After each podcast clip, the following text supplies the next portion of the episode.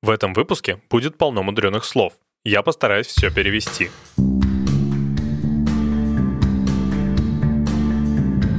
Привет, меня зовут Яков Кушнир, я чиню штуки, записываю звуки, одеваюсь в то, что подвернется. И я мало что понимаю в моде. Меня зовут Диана Рубинштейн. Я пишу про моду, снимаю моду и модно одеваюсь. И вы слушаете подкаст «Дьявол носит худи». И сегодня мы попробуем разобраться, как работают модные сезоны и почему они такие.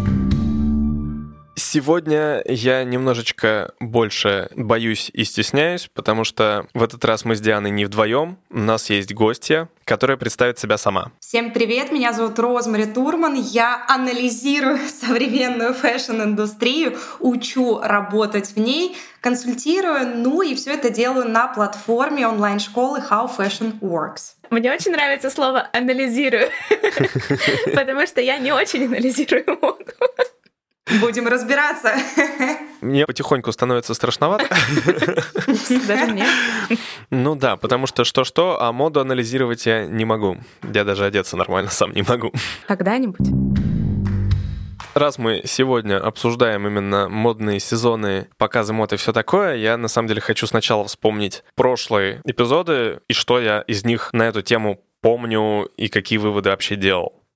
Кстати, во-первых, когда я переслушивал некоторые предыдущие эпизоды, чтобы подготовиться, Диана, ты меня так и не одела в кожаные штаны, хотя обещала аудитории. Упс, я себя одела в кожаные штаны. На секундочку, сколько у вас сейчас градусов? А, сегодня прохладно, где-то около 20, я даже в стеганом бомбере, поэтому, ну, можно было Мне бы. кажется, есть шансы, да-да. Нормальный такой прохладно. 20. Люди, которые нас слушают и сейчас находятся в Москве. Эм, А точнее, минус 17 и минус 24 ночью, скажу я вам, да, они немного завидуют, в том числе и я. Что же за выводы я все-таки сделал? Во-первых, показы сами по себе мне не очень даже после выпуска понятны. То есть тогда я вывод сделал, что это просто такая «посмотрите на меня и потом меня купите». Вот, ну, как бы такое себе. Не очень понятно, зачем, к чему, просто выпендрешь. Дальше, то, что выходит новенькое, оно все равно постоянно похоже на то, что было до этого, потому что я посмотрел какие-то показы мод, послушал то, что Диана мне рассказывает про новые тренды, которые мы обсуждали осенью, и по факту как-то ничего кардинально нового для себя я не то чтобы услышал.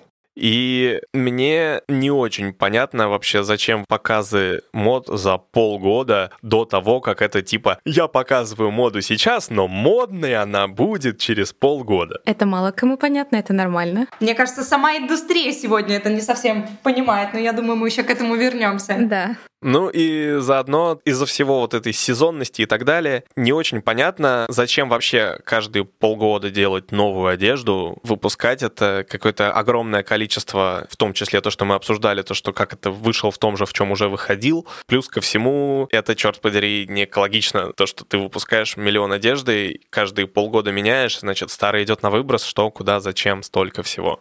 Ну, давай тогда начнем разбираться с э, того вообще, что такое показы, зачем они, потому что буквально вот через неделю стартует новый сезон недель моды. С 14 февраля в Нью-Йорке запускается вот этот вот марафон на месяцочек. И, собственно, поговорим как раз про новый сезон, как это, зачем это и что это. Могу сказать с точки зрения истории, которую я много и часто изучаю, к ней возвращаюсь, исследую. Вообще давайте вспомним о том, зачем начинались показы. Они начинались для того, чтобы была возможность показать какие-то виды дизайна для выбора клиента. Ну, собственно, конечно, от этой функции мало что осталось. Давайте по чесноку, да.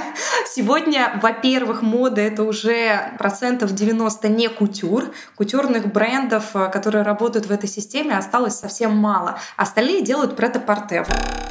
Прет-а-порте. От французского «готовая одежда». Вот как раз-таки эта система, она в принципе гораздо более бизнесовая. И именно потому, что сегодня мы видим огромное количество перераспределения и вообще перенасыщения а, рынка, появляется вопрос, а зачем вообще это нужно. И, конечно, вот это вот самое очищение планеты, которое, к сожалению, да, с которым мы сейчас столкнулись, конечно, всю эту систему и все ее косяки просто извне показала. Ребят, зачем делать каждый сезон огромное количество да, вещей, если, например, и здесь начинаются варианты. Можно показывать digital, можно показать офлайн, но, например, не 153 лука, да, ну я, конечно, утрирую. Но 153 это Виттон сейчас. Ну да, да. 153 вида худи просто. Вот. Но в любом случае это 70, 90, да, Карл Лагерфельд, это всегда было 100 плюс образов. А покажите 20, задайте вот это вот видение, потом остальное уже появится в каком-то количестве в магазинах, например.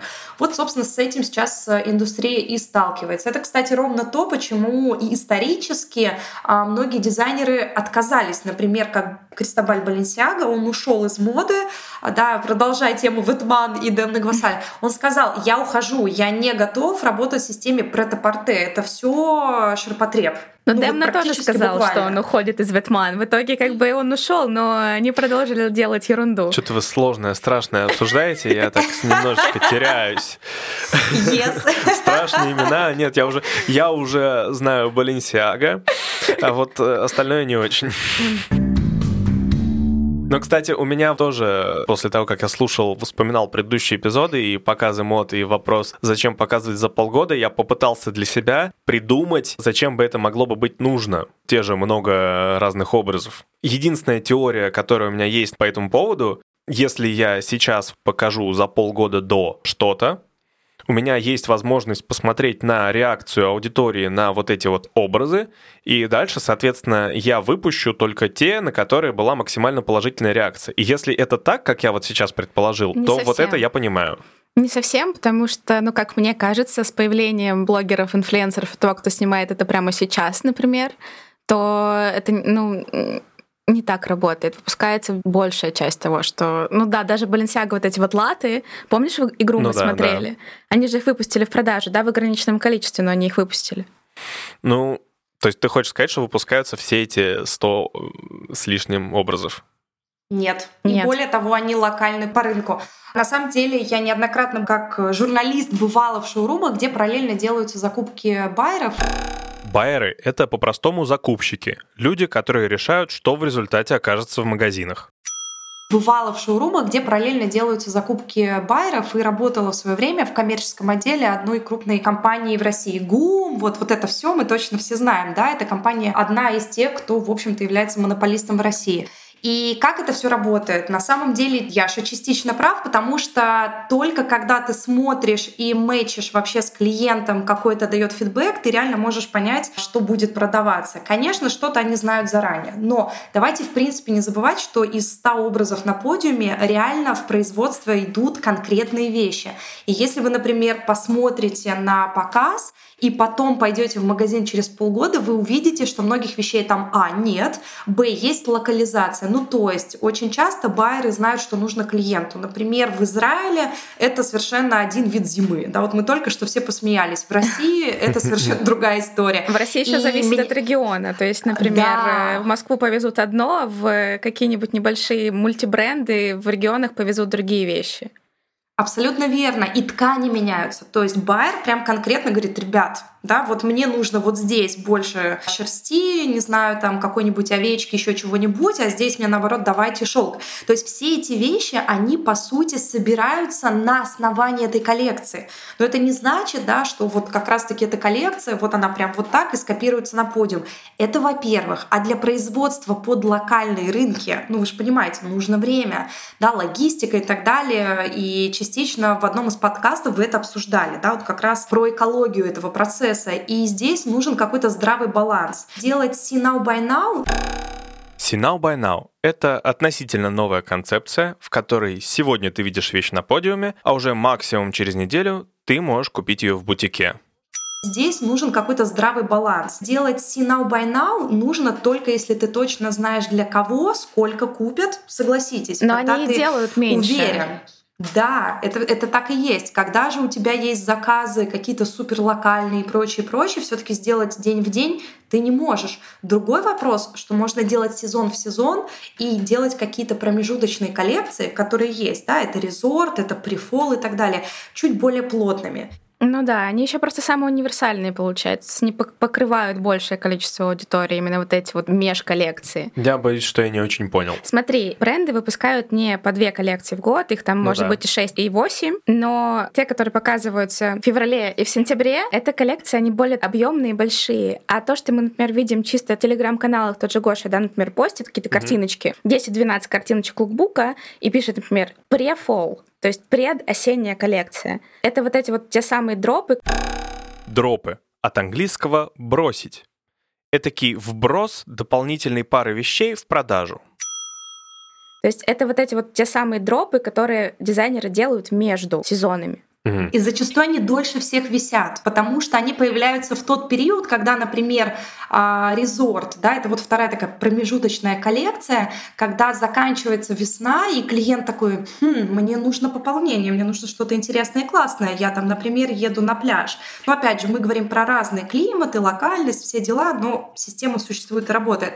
А для каждого, для каждой страны в разные месяцы. И человек приходит и хоп, коллекция резорт, купальнички, вьетнамочки, вот эта вся история, да, и она вот именно с точки зрения коммерции, эта коллекция, резорт и префол, они гораздо более продающие. А те такие пиарско, вдохновенно рассказывающие о том, какие а, вообще тренды и направления в моде мы будем делать в ближайшее время. Ну, то есть, как я это понял? Получается, что то, что показывается на подиумах, вот э, моя претензия изначально из прошлого о том, что это невозможно носить, это рассчитано не на то, чтобы это продавать, а просто ну, такой, с одной стороны, арт, с другой стороны, просто передать настроение, и вот э, мы вот такие, вот такая айдентика нашего бренда. Ух ты, слово это так. выучил.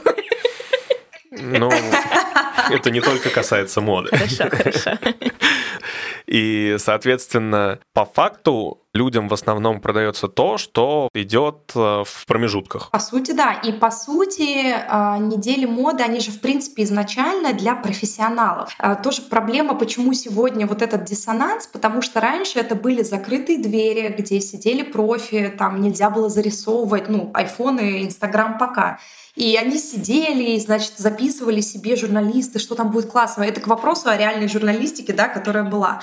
А байеры сидели, Я тут сижу, писали. радуюсь, потому что я очень люблю вот, вот эту вот историю, что раньше мода, она была таким уделом избранных, и ты, не дай бог, тебя поймают с зарисовыванием лука с показа, то тебе все, тебя выгоняют, и тебе запрещают Позор. появляться на шоу на кучу лет, и твоя редакция, твоя газета теряет право на публикацию этого показа, да? Да, да, да, на самом деле так и есть. И, кстати, есть книга прекрасного бывшего стилиста, модели и креативного директора Vogue а, Грейс Кодингтон. А, она так называется Грейс, такая оранжевая, красивая, да. И вот она об этом много рассказывает, она прям пишет свою жизнь, и она работала там больше 50 лет в глянце и, в общем-то, до сих пор консультирует. И она как раз описывает вот эту систему, поэтому сегодня это уже не так актуально, потому что раньше это был такой э, закрытое профессиональное мероприятие, где приходили ребята, смотрели, никакого вот этого хайпа, дракончиков, как у Гуччи, да, голов там в руках и всего прочего. Одежда, луки, значит, записали, зафиксировали, байеры там сказали, что им надо, какую шерсть, да, все, все замечательно. Так и журналисты. Тогда могли повлиять как-то на то, что выпускает дизайнер, сказав, например, что нам это не понравилось, что это не будут носить, да, они ошибались в многих случаях с той же Скиапарелли, например, или да, как, как, как Шанель обижалась на журналистов, но тогда они имели действительно какой-то вес, в отличие от того, что сейчас вот я там скаталась на неделю моды и такая, ну клево, а дальше что? У меня тогда получается такое понимание, что показ моды — это на самом деле примерно то же самое, что брошюра гайдлайна, только более низкого уровня, назовем это так, либо как э, лекция в институте. Я бы сказала не то, не то, но что-то среднее. Вот плюсую. Но ты на верном пути. Мне кажется, это уже наше достижение. У меня прибавилось понимание. Я теперь не настолько... Буду хейтить. Да, не настолько... Не с таким скепсисом буду относиться к показам мод. И к их количеству, потому что, например, сейчас с января, если бы я до сих пор работала в журнале, я бы умирала над ноутбуком, потому что сначала мы влетаем в мужскую неделю моды, потом мы влетаем в кутюр, потом сразу же на месяц это мировые недели моды, потом московская, и потом я такая «май». Ну, тебе же нравилось. Э, э, я не спорю, но это было тяжеловатенько. У меня вопрос. А как ты считаешь, кутюрная неделя моды сейчас, должна ли она быть, зачем она и как с этим жить? И зачем она обычным людям, если они не Яна Рудковская? Ну, на самом деле, если анализировать и учиться это делать профессионально, а это нужно, если ты работаешь исключительно, да, то есть необычному, любознательному моднику, хотя у нас таких в школе предостаточно, это очень круто. Яша. Но возвращаясь к теме, после шутки, вообще, конечно, очень часто бывает так, что на кутюре закладываются и видны профессиональным взглядом какие-то тренды, которые будут в будущих сезонах, да, какие-то срезы интересных тем. Это очень-очень важно, с одной стороны. Да, с точки зрения, если мы говорим вообще о кутюре, это престиж, это невероятная ручная работа, это штучные экземпляры, которые идут потом в архив, а, на выставке. Да, вот эти вещи крайне редко одеваются человеком, ведь э, для клиента создается, да, собственно говоря, под клиента одежда.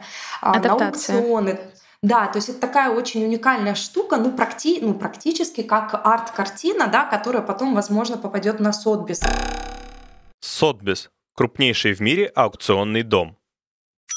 Да, то есть это такая очень уникальная штука, ну, практи, ну практически как арт-картина, да, которая потом, возможно, попадет на Сотбис или будет в архиве, все будут там падать и охоть на какой-нибудь выставке в Париже. Как, например, было с домом Диор, да, где было в 17 по-моему, году куча кутюрных платьев невероятных с начала 50-х и с конца 40-х, точнее. А, и в этом смысле у показов, опять же, бизнесово очень важная задача давать имидж понимание того, что бренд может, потому что это единственное, по сути, практически пространство, где сегодня дизайнер может вообще mm-hmm. показать и рассказать, потому что прет-а-порте — это проблемка, значит, а тут нельзя апроприировать, не дай боже. Тут вообще не вздохнешь. Тут, значит, много шелка не используй, не продадим. А тут еще что-то. А, а тут, тут, не значит, дай бог, ты Луи Виттон и обезьянка на худи. А после того, как Диана объяснила мне эту аналогию, я очень долго ругался. Общественность очень возбудилась из-за безобидной куклы-обезьянки, пришитой к худи. Типа расизм. Чё? А тут, не дай бог, ты Луи Виттон и обезьянка на худе. Ну, типа того, да. И они просто завязаны, привязаны. И кутюр — это то пространство, где, ну, понятно, есть правила все равно. Мы сейчас в таком очень толерантном мире живем. Это круто, mm-hmm. но иногда здесь как перебор. бы есть, да, плюс-минус, да, реальный перебор. Но хотя бы тут они могут вот этот весь свой полет фантазии, мифические существа. Посмотрите на кутюр, особенно сейчас. Да, вот пандемийская такая история, просто эскапизм так называемый, да, уход от реальности. Там же тебе у Диор э, Таро и все эти невероятные невероятные карты Таро в платьях, да, с Киапарелли вообще там умереть не встать, красота. Там такие украшения, вау. Просто с ума сойти. Оденешь ли это на каждый день? Ну, кутюр вообще не про каждый день не был таким в начале 20 века, как бы ничего не изменилось но это вдохновение для других дизайнеров, которые делают, ну, там, в кавычках попроще, не в плохом смысле этого слова, но носибельное, да, так называемое. И при этом это имидж тебя как бренда, что вау, ничего себе ты можешь, да, то есть не только делать худи, а, да, господи, прости, которые, ну, а ты не можешь не сделать, их же покупают, понимаете? Сейчас только момент. Я на всякий случай еще раз уточню, правильно ли я понимаю слово кутюр. Кутюр — это та одежда, которая шьется в штучном варианте для конкретного человека под него. Так это было изначально. То есть изначально кутюрные платья в одном экземпляре создавались для какой-нибудь богатой женщины, когда дизайнеры еще не ставили это на поток. А сейчас? Это немножко шире. То есть это то, о чем как раз сейчас Розмари говорила. Это именно для бренда больше. Но да, они тоже в одном экземпляре, их можно шить э, на заказ и адаптировать. Ну, то есть, по сути, если говорить про цену вопроса, э, у меня одно из таких исследований было этому посвящено. Цифры типа начала десятых годов, ну, как бы глобально, массивно ничего не изменилось. А, не зарабатывают, это очень убыточная, даже не то, что не зарабатывают, это мега убыточная история, кутюр для брендов. Но а, это, кроме престижа, да, действительно, это ограниченное количество людей, условно несколько тысяч людей по всему миру, которые реально покупают эти вещи ты можешь быть кутюром только если ты аккредитован парижским да, синдикатом моды исключительно. То есть условно... Либо есть разрешение гостевое, как у Ульяны Сергеенко. А вот это все очень да. странно. Почему, чтобы я что-то мог шить кому-то? Нет, э, смотри, чтобы показываться на неделе высокой моды, именно высокой моды в угу. Париже, это как раз-таки январь и июль, как я первый раз сказала, ты должен быть аккредитован Палатой высокой моды Франции. То есть это кутюр, у которого есть свои ограничения. 80% плюс ручной работы. Иначе это не кутюр. Твой э, бутик э, или шоурум и вообще производство должно быть только во Франции. Эта система родилась еще в конце XVIII века. Э, очень мудро и нужно это к вопросу о том, когда государство вкладывает в развитие индустрии. Да, поэтому это такое национальное дело же во Франции мода. Это же не просто, например, как в России, увы, да, зачастую, ну, просто, просто вот, ну, как но мы тут моду делаем, да, а при этом нет никакой поддержки системы. Увы, да, увы, так и есть. Во Франции по-другому, поэтому они, ну, что называется, отхапали. Давайте объективно есть за что, ну, как бы, да, Франция а вот это вот кутюрная и вообще моду как таковую. Столица Париж была равно моде вплоть до 40-х годов, до военной оккупации. Потом она переехала да. в Нью-Йорк, а потом вернулась обратно. Да, да, да, да. То есть хотя бы какой-то сбой вообще был э, этой самой матрицы, да, но в принципе Париж есть Париж. Поэтому ты можешь назваться Мария Кутюр и делать вещи в Москве. Это и, и понимаете, это тоже может быть ручная работа там, и так далее, и так далее. Но по факту, если ты хочешь выступать в рамках недели моды кутюра, из большой буквы кутюры говорить «я как Кристиан Диор», вот понимаете, «я кутюр», это немного разные вещи, да, тогда нужна аккредитация, вот, но все таки это чуть такая своеобразная история и, конечно, очень уникальная, но, возвращаясь к вопросу, это действительно больше престиж сегодня. Ну что, давай тогда перейдем к тому, как работают сезоны сейчас. Попробуем именно разобраться, как это с точки зрения индустрии работает. Ты сказала, например, что нужно полгода на производство, да, но мы уже видим by now. Мы смотрим на то, что, в принципе, вещи из коллекции прилетают дропами тем же блогерам спустя там две недели после шоу. Да, именно поэтому сегодня система меняется, потому что, во-первых, э, sustainability, да, привет, у вас есть отдельная тема. И вот одна из задач, э, ты правильно, да, Диана, говорила, это логистика. Ну, mm-hmm. то есть это сужение вот этого пути, а, соответственно, вещи будут быстрее. Это хорошо. Э, это первый момент, да, почему вот эти полгода уже далеко не всем нужны, объективно. Во-вторых, очень многие поэтому сейчас вообще, конечно, полная неразбериха из-за пандемии, потому что, э, знаете как, многие боялись, прям буквально боялись, что если они будут теми пятью-десятью, которые начнут рушить систему, то типа все у виска потрясут, и, а в итоге потеряешь ты как дизайнер, да. Но э, об этом говорила Мьючи Прада много лет, но именно в пандемию она сказала так, ребята, мы начинаем изменения. Александра Микеле в Гуччи. И вот, знаете, это снежным комом понеслась история в 20-м. Но Сан-Лоран ушел вообще сейчас, ушли они, точнее, с э, да, недель да. моды. Почему? Потому что они понимают, окей, нам нужно, то есть это же индивидуальная история. У кого-то есть четкое понимание, что покупает их клиент. И как бы чего они там не креативили на показах, они всегда будут делать, там, Сен-Лоран, например, да, Лё смокинг, они всегда будут делать юбки, они все короткие, да, вот определенного такого вида. Они всегда будут делать то и то и то и то. То же самое бренд Gucci. То есть они априори это базовые такие условно коллекции, которые в том или ином виде, видоизменяясь чуть-чуточку, Каждый сезон есть. Им не нужно полгода, они постоянно могут эти вещи создавать, особенно понимая свои продажи.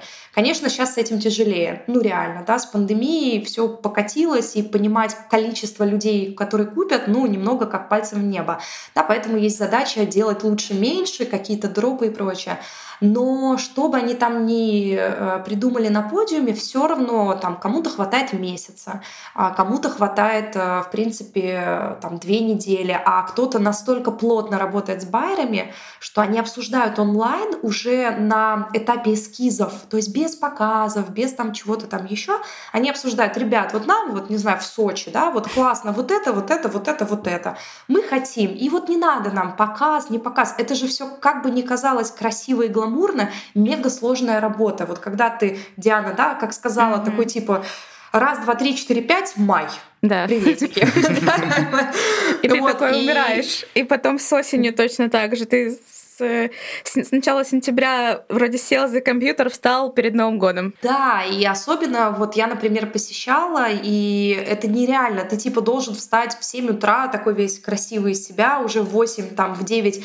Опять же, э, там, например, в Москве на московской неделе показа, так, знаете, плавненько начинается в 3-4, все подтягивают. И там, там раскачивается все к 6 к 7, потому что все нормальные дизайнеры встают на прайм-тайм, так называемый, на 8 вечера. То есть в Москве ты до 11 до 12 сидишь на этих показах, наоборот, Абсолютно, ночь. абсолютно. В Европе это по-другому. Ты такой, так, окей, значит, 8 утра, погнали. И типа до 7-8 вечера, 9 а, максимум вот показы идут, там до 9.30, ты просто нон-стопом на показах.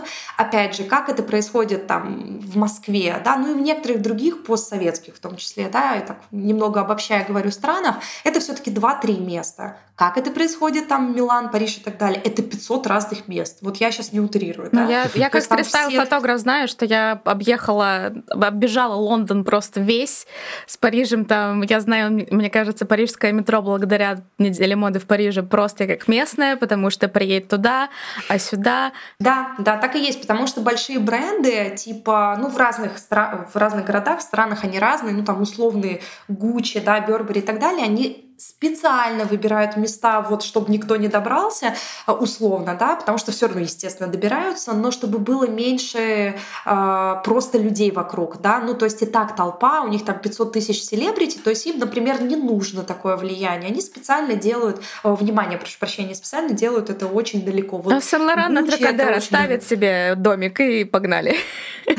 Да-да-да. Вот, поэтому, возвращаясь к вопросу, ты такой просто нон-стоп, тебе некогда пообедать, а потом тебе нужно написать а, аналитический отчет, вообще зафиксировать, что вот это вот все было перед глазами, там, да, нескончаемо тысяча а, просто образов людей, встречи, чего-то еще. А еще с кем-то нужно, потому что это нетворкинг, да, там а, потусить, а, сделать вид даже, что ты выпиваешь, не обязательно, да, как бы тебя никто не заставляет, но просто прийти на какую-то тусовку и как бы пообщаться с нужными людьми час ночи, два, ты такой, все пока, и в 7 утра все начинается заново, при этом идеально, красиво, и вот эта вот вся история. Поэтому зачастую барям как бы хорошо. Вот они посмотрели онлайн, выбрали или приехали в шоурум без этой лишней вот шелухи. Э, имеется в виду вот этих вот передвижений, пробок бесконечных и прочего. Они выбрали и все. А бренд понимает, что он может это уже сейчас брать производство. Ему не нужно там полгода. Но Поэтому система да. начала меняться. Кстати, на вот именно в шоурумах я просто была в ателье Dior буквально на следующий день после показа. Если на показе там все пробежали, ты такой, а что? то здесь, собственно, ты приходишь, и ты смотришь все это своими глазами, ты можешь потрогать, посмотреть. Если ты байер, как раз-таки, о чем ты сказала, ты понимаешь, что вот это, вот это, вот это, я, например, возьму сейчас и а, ну, сяду и подпишу сразу в сум, чтобы мне это прислали в начале сезона.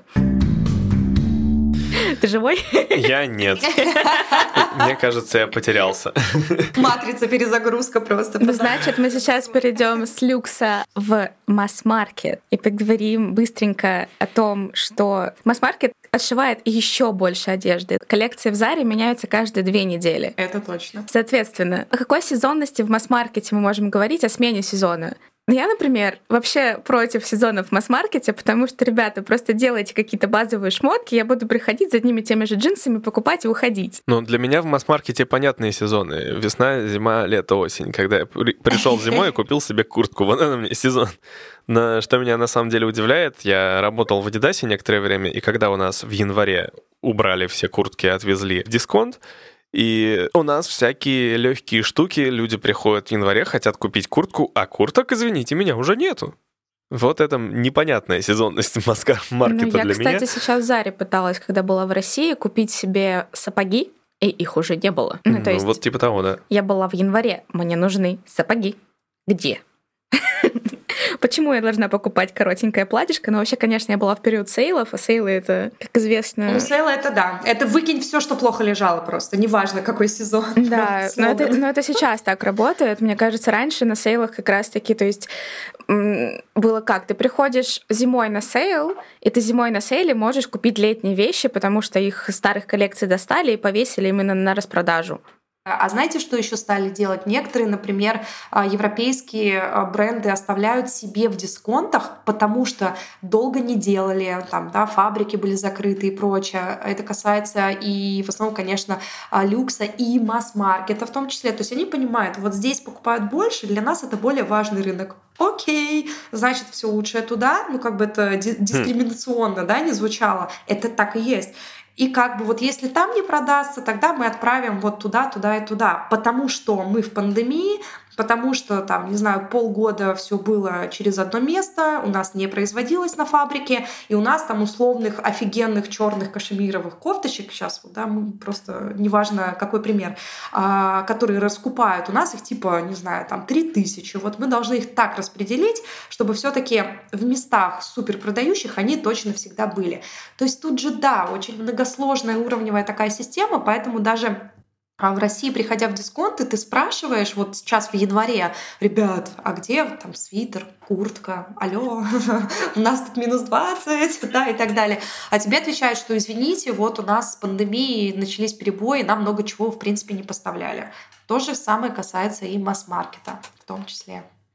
Ну, у меня на самом деле в этом плане тоже э, возвращение к вопросу экологии, вот то, о чем я упоминал. То есть это получается, что сейчас нехваток, и из-за этого происходит адекватное перераспределение. То есть получается, без этого нехватка происходило перепроизводство, и куда потом девается то, что перепроизведено. Сжигается. Именно так. Их же, их бренды все еще прижучили, да, говоря на сленге, а, откровенно говоря, вы должны быть sustainable, да, вы должны там думать и так далее. Конечно, брендам э, платить кошельком, за это все дело. Поэтому тут уж просто не сделаешь 500 э, тысяч кофточек. На законодательном уровне запрещено теперь сжигать, ну, по сути, во всей Европе. Просто запрещено. Ура! Условный Фэнди за это посадят, да, то есть во Франции вот после а, всех этих дел, и Франция, Англия, опять же, авангардная. Англия, да. Они авангардны. Обе в разное время были, а, но с точки зрения вообще э, задания трендов, задавания трендов и в том числе модной индустрии, не только модных трендов клиентов. Поэтому сейчас что мы делаем? Запоясываемся и собираем капсульные гардеробы. Ну, хотя ладно, я шучу, конечно, тема это не новая, но сейчас все больше, естественно, набирающие обороты. А что делать? Жить-то как-то нужно по новым правилам думать и думать о будущем, поэтому я нас быстренько так перематываю в настоящее время. Да. И мы сможем проверить, попали мы или не попали. Да, что нам сейчас покажут и так далее? Ну, смотрите, нам в любом случае покажут гораздо меньше образов. Это как бы спасибо капитан очевидности, но правда так и есть. А, очень важный и момент. Снова ура еще... от меня. И не факт, да, потому да, да. что у нас уже был вот только что лукбук Витман. Ну. Можно мне как тупому не понимающему общих каких-то штук, вот как-то так именно... По вещам. Да, Давай реально выберем, вещам, условно да. говоря, 10 вещей на подиуме, которые стопудово появятся вот сейчас в новых коллекциях. Есть прям, а, я бы назвала это total look вещей. Это, конечно, разнообразие головных уборов, а, в частности, маски. Маски на лицо и маски как а, часть какой-то восточной культуры да, которые то были уже не раз и не два. Ну, то есть... Фейс, как у, как у Маквина, помнишь, я тебе показывала такие на все лицо с, с цветочками, с такими... Венецианские маски? Ну, kind of. Мы уже сказали, если мы говорим да, о э, а, черных вещах, мы говорим с вами о латексе, коже, вот этой вот немного БДСМ, ну это все понимают точно, я думаю, эстетики и так далее. Готика, приветики. А, есть направление а, женственной моды да, ну что это? То есть в вещах это будут какие-то более приталенные силуэты. Двухтысячные, да? я думаю. Ну, по сути, да. А при этом а, это, опять же, в противовес условно Ветман обман, там, агли, там, страшная мода и так далее. И на самом деле, вот знаете, с чем у меня даже вопрос, что будет? Это цвета. Потому что, по сути, сейчас есть направление ярких цветов, вот эти вот все фуксии, красные, изумруд да, вот яркий вот у. Да. С другой стороны, вся эта экологичная дзеновая история, она как бы никуда не девается, и в то же время много беж, розовый, не яркий, да, вот, ну, mm-hmm. как сейчас не будем придумывать 12 тысяч э, цветов с названиями там пудра Пудра роз, я так и подумала, да. И вот это вот все. Да-да-да, легче, легче просто не яркий розовый, не яркий бежевый, и вот это вот все.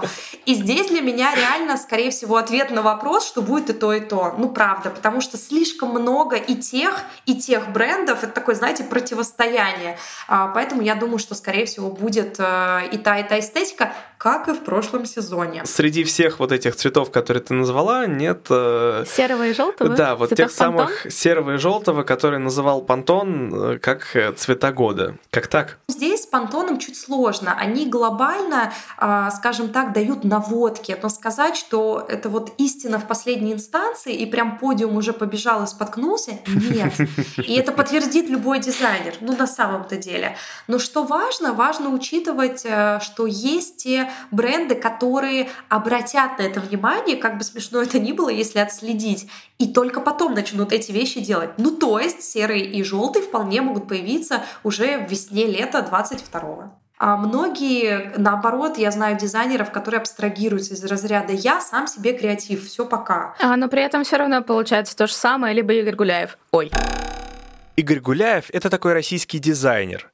Излишне экстравагантный, назовем это так. Я думаю, максимально емким его описанием будет то, что это любимый российский дизайнер Филиппа Киркорова. Да, почему? Потому что это контекст, поэтому еще важна локальность. В Израиле одна история, в США другая, да, другие проблемы, там в Москве третья. Ну, здесь, к сожалению, нет такого, что здесь сезонные показы и прочее. То есть э, в Израиле как раз очень большинство брендов работают по концепции капсульных коллекций, и они бессезонные. Потому что в Израиле нету сезонов. Да, ну, в Израиле, в Израиле два сезона дождь и жарко. Конечно, скорее всего, из трендов у нас э, окончательно э, из подиума, опять же, не из реальной жизни, да, уйдут э, кроссовки, которые и так уже редко появляются пять лет назад просто весь подиум ну, был. Это, да, это же, ты Диору скажи сейчас, только что дроп выкатили, ну как бы... Но это дроп, мы говорим о подиуме, в этом-то да. вся и разница. Они продают одно, ну как да, бы, да, да, показывают совершенно другую историю. Я все-таки пытаюсь от вас добыть список такой короткий, именно вот по пунктам, не э, рассуждая, а вот нет, вот прям четко будет это, это и это. Ну давай тогда я начну, ты меня подхватишь, если вдруг что. Давай. Я скажу свою Я пятерку, тут... ты свою пятерку. Угу. А, ну, во-первых, это будут костюмы но из костюмов исчезнет рубашка, то есть это будет что-то более комфортное, это будет водолазка, поскольку мы говорим про сезон осень-зима. Это будут перчатки любых вариаций из любого материала, любой длины, до локтя, обычные, без пальцев, с двумя открытыми пальцами и прочее такое. Потому что перчатки как бы, тоже символ пандемии, но перчатки на осень довольно-таки такой аксессуар правильно удобный. Это будут, возможно, какие-то летящие красивые платья, потому что вот с этими как раз рукавами, пуфами, с рюшечками, потому что все устали от того, что все такое однотонное, некрасивое, и нужно больше красоты. Это что, уже три, получается, да, я сказала? Угу. Я думаю, что мы столкнемся с таким общим гардеробом, то есть общая такая тенденция, что мальчики и девочки в одном и том же. Но это и так происходит. Ну вот это будет еще больше и больше, и прям... И будет теперь на подиуме, я понял. И будет на подиуме. Не мальчики в платьях, девочки в костюмах, а все в одном и том же. И я думаю, такая пятая вещь, на осень, которая придет, если не уйдет. Это трикотаж, какие-то трикотажные лосины, леггинсы, что напоминает там какие-то колготки и прочее. Вот такое, как по мне. Именно на осень. Про весну — это отдельная история. Ну, я за колорблокинг. Колорблокинг не от слова блокировать, а от слова блок, часть. То есть совмещение разных цветов в одном предмете одежды. Я за колорблокинг и вообще за цветовые сочетания в любых форматах. Ну, мы об этом уже поговорили, да, то есть колорблок Это когда мы сочетаем разные а, абсолютно цвета, а, будь то яркие, менее яркие и так далее. А, это, конечно же, бра и кроп-топы. Возможно, а они будут как-то кроп, то есть обрезанный топ, а, ну... и бра, ну как бра. А, я понял, бра, ну, кроп-топ, я думал, это как одно слово. Не, да. не, не. Что такое кроп-топы, мы здесь уже разбирались, да, я помню. Ура! А, я голосую обязательно. Мы, по-моему, сказали уже перчатки. Да, да я сказала, такой. да. Я просто плюсую. Я голосую за романтичные платья. Что это значит? Да, летящие, да, могут быть рукава, но, скорее всего, останутся, может быть, чуть в другой цветовой гамме, не как весной. А, платья а, в цветочные какие-то эм, принты с рюшами, да, ну то есть рюшечки какие-то, оборочки, романтика романтичная которой уже давно не было и которая просто вот весной сейчас ее стало еще больше, а это значит, что, скорее всего, останавливаться она а, не собирается, да. А, я голосую за комбинезоны, абсолютно точно, которые тоже не первый раз, так же как Плюсик. и худи. И никуда они не уйдут. Ни худи, ни комбинезоны. Чуть романтичнее, чуть менее романтичнее, все что угодно, но как бы история это будет а, продолжаться еще долго. Я на самом деле голосую за костюмы очень-очень, причем а, костюмы а, разные, да, в сочетании там многослойности, костюм с кейпом, да, не просто вот, mm-hmm. опять же, костюмы у нас больше 10 лет уже на самом деле, и не, не перестают э, что-то там придумывать с ними. Я голосую еще, скорее всего, за воротнички и за яркие украшения. Ну, кроме банального, мы все сидим в зуме там и прочее, нам нужен красивый верх, верх. верх верхняя часть. Вверх, да. Ну вот эти все мемки на тему «я в шортах», но так вообще супер накрашено, все классно. А, очень важно, что это тоже подхватывает и романтизм, и уникальность какую-то, да, и историческую тематику. В общем, это такой прям бинго, в котором не прогадаешь. Ну и, конечно, сумочки-сумочки, а, микро, макро, самые странные, необычные. Это все привет на подиуме будет абсолютно точно. Мне кажется, топ уже даже больше получился. Да. Ты даже озвучила то, что я хотел выпендриться и тоже что-нибудь озвучить. А я как раз хотел сказать про воротники, типа как э, вот Киберпанк 2077, то, что вот оно оттуда тоже придет. Вы знаете, что мы еще могли сказать, но я прям чисто искренне надеюсь, что нет, хотя как аналитик я понимаю, что, наверное, да. Это брюки и джинсы за нижней талией. Привет, двухтысячные.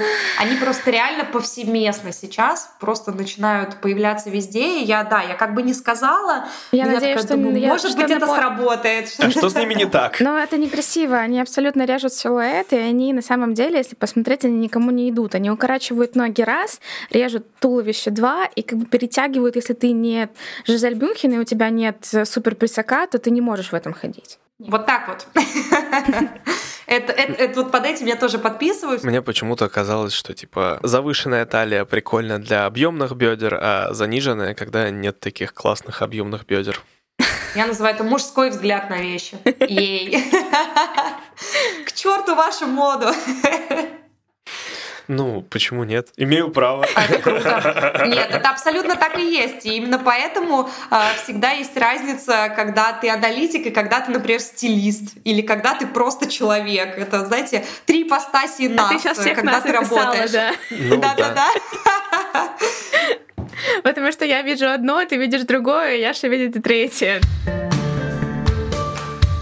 Я хочу обратиться именно к посту Марианы Елисеевой. Это стилист, на которой я, за которой я слежу давным-давно вообще и прочее. Но она написала как раз свои какие-то предсказания на моду 21 года в целом. И есть какие-то вещи, с которыми я согласна, с которыми я не согласна. Например, она да, я понимаю, что для, для тебя, Рози, это звучит как, а, ну, так аналитика, да, как бы диванная, вот, но мы с ней все таки маленько с одного балкона э, стилистов, вот, поэтому для меня какие-то вещи понятные. Например, она говорит про отказ от недель моды и про переходе, собственно, моды в онлайн.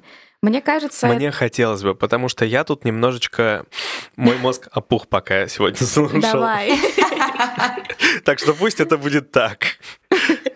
Чтобы мода перешла в онлайн? Ну, Но смотри, она уже Но она уже... Ты же тоже играл в игру Баленсиаги. Да, мы ее даже скидывали в наш чатик в Телеграме. Вот в нашем чатике в Телеграме мы обсуждали и вот этот показ Баленсиага игрушку, мы обсуждали и вот тут показ в пустыне. Сан-Лорана. Сан-Лорана, да. Вообще, насколько я слышала, сейчас недели моды все, кроме Милана, пройдут в digital формате. Только Милан будет делать real show какие-то с ограниченным доступом, но остальные, по-моему, и British Fashion Council сделали, что Лондон уходит в digital полностью на этот сезон. Я удивился, что были показы осенью. Я был уверен, что все будет цифровым. К сожалению, да, было. Но кто-то поуходил? Ну, на самом деле, скорее всего, закрытые такие показы и так далее, да, как некое мероприятие, событие, и в том числе, опять же, момент для пиара, имиджа и прочего, они, конечно, ну прям вот так вот на сто процентов ну не уйдут, не ну реально mm-hmm. не уйдут.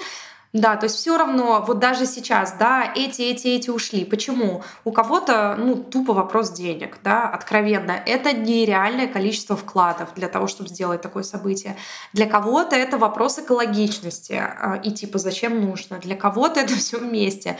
А, ну, в общем, причины могут быть разные, это, скажем, основные. Но для, опять же, многих брендов это возможность э, как-то собрать свой комьюнити. Ну, вспомним прошедший показ, э, да, Шанель, там, кутюрный, вот там, значит, 7, там, 5 див, которые mm-hmm. там на расстоянии полукилометра, шучу, да, там метров да, 10 между сидят. Ними, да, Пенелопа Кросс. Да, и они, значит, хлопают. Э, это же красиво их, и по ним все соскучились, да, там их поклонники, они посмотрели, увидели, боже, они реально, они существуют, вот они сидят, хлопают прекрасно. Они лица, да, бренда, амбассадоры бренда Шанель. Mm-hmm. При этом, типа, безопасно, без вкладов, ну, имеется в виду многомиллионных, а, и вроде как уважили пандемию, вроде как более sustainability. Ну, слушай, продакшн у Прада был как не, не, не то чтобы дешевый, например. То есть, чтобы это все снять, сделать, поэтому я бы не стала говорить именно про снижение затрат, потому что порой хороший видеограф и хорошая графика будет стоить намного дороже, чем провести реальное шоу в реально арендованном пространстве. Но зато это шоу, которое ты снимешь, будет иметь возможность посмотреть значительно больше людей,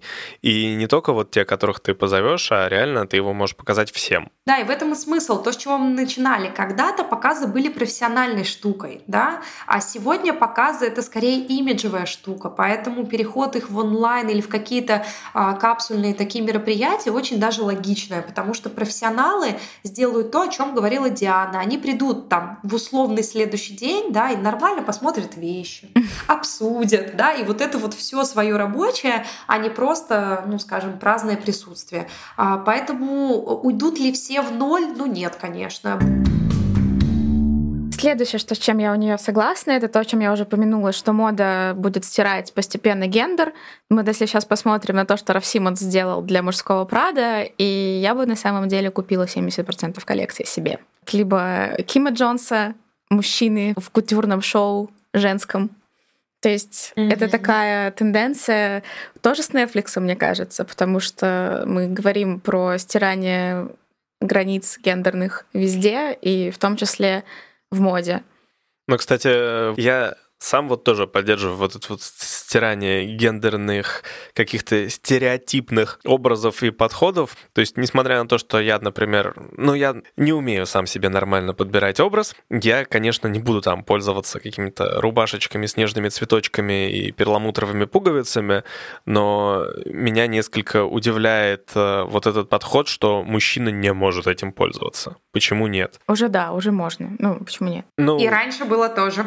Ну, Конечно, но это э, так обсуждалось по-другому.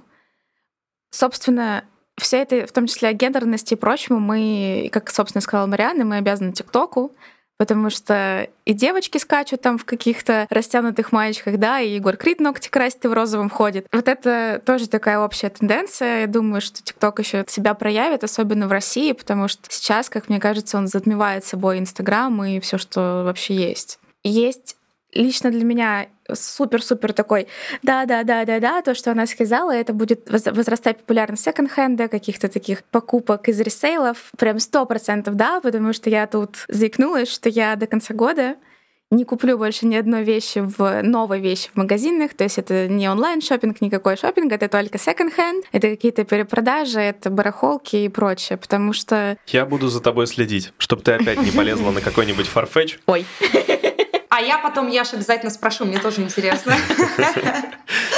На самом деле, я просто... Это для меня будет очень такой челлендж, так как э, я очень пришла к тому, как я хочу выглядеть буквально пару месяцев назад и меняю под это гардероб, и я уже спустила действительно очень много денег на это и понимаю, что, по сути дела, зачем, если я могу найти вещь либо на ресейле, либо в Тель-Авиве прекраснейшие секонд-хенды, прекраснейшие онлайн секонд-хенды, там, причем с моими размерами, я все таки немножко плюс, поэтому мне тяжело найти вещи в, в обычных-то магазинах тяжело, а в секондах тем более, но прямо вот...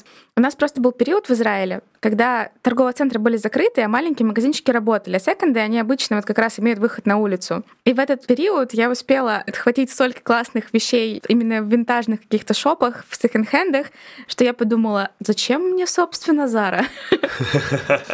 Так это и работает. А зачем мне ходить в ТЦ, если у меня есть онлайн, подумали многие в пандемию. Ну и далее по списку. Это правда. Ну, на самом деле это очевидный факт, причем даже до э, пандемии, то есть мы говорим о где-то трех-четырех годах назад, этот тренд уже начинал активно набирать обороты. Это одежда по подписке, это секонды, ресейлы, э, проекты очень круто бомбили и коммерческие, да, подобные. Мгм. И с чем это связано? Еще до пандемии, конечно, привет, устойчивое Экология, развитие, да. да, в первую очередь. Да. Во-вторых, конечно, конечно, желание иметь э, какую-то вещь, да, но при этом Подешевле. заплатить в 10 раз меньше. Да, это работает. И следующее, прямо с чем я была полностью согласна, это, мы даже, по-моему, сегодня упомянули, цифровая одежда. И Мариана написала, что цифровая одежда не просто там для Инстаграма, а как будущее для развития брендов, чтобы они отправляли своим клиентам, условно говоря, цифровую версию, они могли ее на себя представить, примере там в зеркало VR-реальности или в чем-то таком, и потом уже этого бренда заказать, таким образом сделать более экологичным производство и сократить перепроизводство. Это прям меня супер радует. Если это Да, будет это так, я... круто. Причем я на самом деле вот в целом, когда уже там достаточно давно появились какие-то штуки с виртуальными примерками там того же макияжа или чего-то в этом роде, я думала, когда будет вот с одеждой то, что одежда так оп на меня виртуально наделась, я посмотрел на это и решил, надо оно мне или нет, чтобы не ходить в магазин, чтобы я это мог попробовать там у себя дома, грубо говоря. Потому что на самом деле, мне кажется, технологии под это существуют уже достаточно давно. Но это не будет работать в размерном варианте, это будет работать в варианте сочетания и в варианте понять вообще, например, идет тебе этот цвет, фасон и так далее. То есть Ну, ты конечно. по размеру тебе все равно придется идти в магазин и подбирать размер, Ну. даже если это будет Да, вот это digital. пока единственная проблема, как раз Диана очень права, я хотела об этом сказать. Вот когда эту проблемку решат, вот цены этой техники не будет, да, потому что вот все таки примерить не значит э, намерить, да, на себя, Мгм. как бы это э, двойственно не звучало. И вот как только такие технологии появятся, а мне что-то кажется, да, что, что это будет, а, тогда будет совсем классно. Мне Тогда, кажется, что это э, будет очень выиграть. близко. Просто потому что вот э, тоже, о чем мы говорили в Выпуск назад. Нет, нет, два. выпуск про гаджеты, Мгм. то, что сейчас уже встраивают в телефоны, пока что только Apple, но это ненадолго, скоро у всех, я думаю, будут вот эти вот 3D-сканеры в телефонах и планшетах и тому подобное, и сделать 3D-модель себя будет как раз плюнуть. И, соответственно, если создавать вот так же цифровую модель этих там штанов, грубо говоря, то можно будет примерить их на мою 3D-модель и посмотреть, как они сядут на меня. Сейчас мы с Дианой такие, «М, класс. Он нам мстит, я все вижу.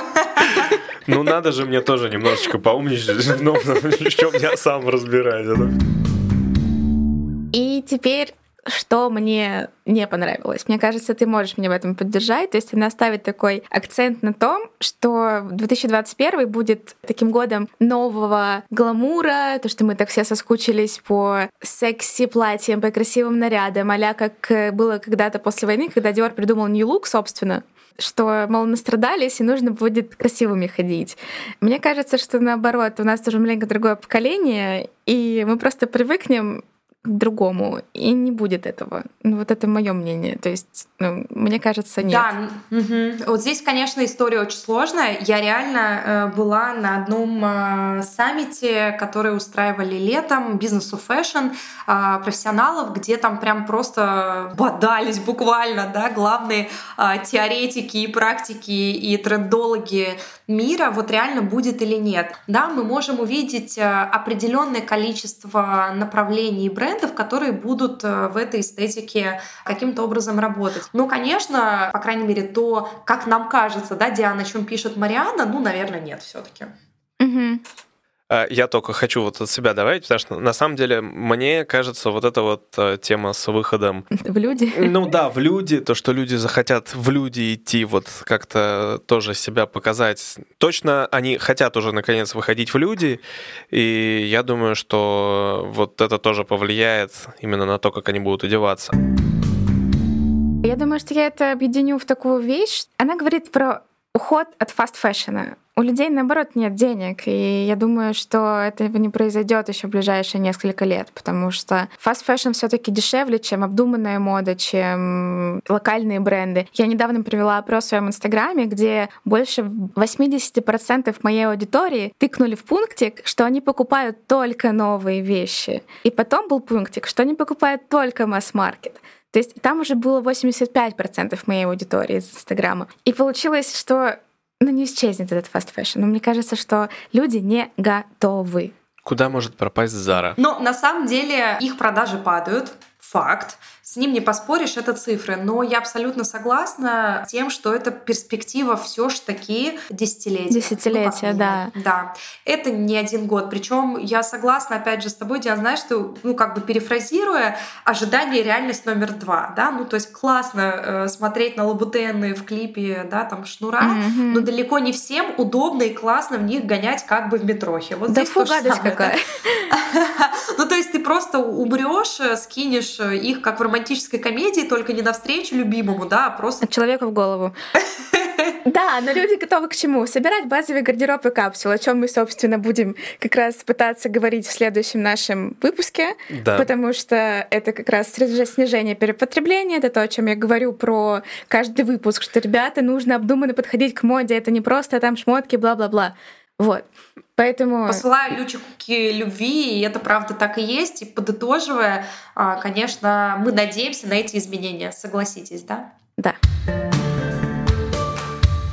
Давай, у нас есть буквально 5 минут. Специально для тех, кто нас слушает сейчас, я объясню. Мы впервые пробуем записываться, транслируя себя онлайн. То есть у нас в чатике в Телеграме, в котором сейчас вот нас слушают несколько человек. И нам можно задать вопросы. Вот я сейчас дам людям право голоса, чтобы они тоже могли, если хотят, что-нибудь сказать, спросить.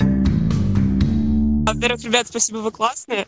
А, вопрос. А есть ли у модной индустрии какая-то история на создание искусственных тканей, которые могли бы заменить по своим свойствам а, натуральное, потому что, ну, многие, допустим, я не буду покупать э, там неопрен, капрон и так далее, потому что мне в нем неприятно, некомфортно, но мы понимаем, что тоже производство там хлопка, льна и так далее, это огромная нагрузка на природу.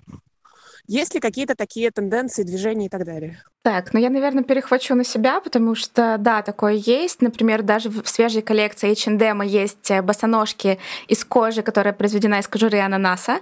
Вот. И, собственно, в нашем прошлом выпуске мы говорили про ткани, которые разрабатываются из каких-то новых материалов, и все это будет, и на это как раз-таки будет тоже такой упор, и будет развиваться индустрия в эту сторону именно в уход от сложного производства о заботе об окружающей среды, от сложных окрашиваний. То есть, да, конечно, это все есть, и в это как раз идут сейчас очень большие бюджеты у брендов. Это правда, и я сейчас не помню близко даже всех брендов, потому что их реально становится все больше, которые работают в этой системе и там из, да, из апельсинок, ананасиков и прочих штук создают. И круто, что и масс-маркет это делает. Zara тоже вроде как готовят, посмотрим. H&M уже сделали. Они уже сделали, да. Спасибо за вопрос. Я рад, что сыграла в этот раз сразу карта с онлайн записи. Да, спасибо огромное. Да.